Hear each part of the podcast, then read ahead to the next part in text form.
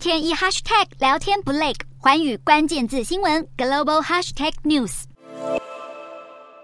这一节的寰宇大话题要来关注到，美国最近是积极的寻求方法，要来减缓晶片缺乏的危机。那么事实上，美国在全球半导体制造市占是从一九九零年的百分之四十，一路降到了二零二零年只剩下了百分之十二。但是伴随而来的晶片荒也烧出了对半导体产业的重要性。那么现在呢，美国商务部长雷蒙多他再度的敦促，应该要尽快的通过晶片法案来维护国家安全以及经济的。未来，那么同时他也呼吁了，如果美国国会不尽快的通过法案，那么像是英特尔啊、美光或是三星等等的这些半导体大厂就不会在美国设厂，只会继续的留在亚洲以及欧洲发展，而且这个对美国而言可能会是因此而失败的。那么不仅如此，其实雷蒙多他更是提到了台湾是美国的主要进口来源地，而且根据估计，光是台积电这么一家，其实就占了苹果、亚马逊还有谷歌等等。的美国科技巨头，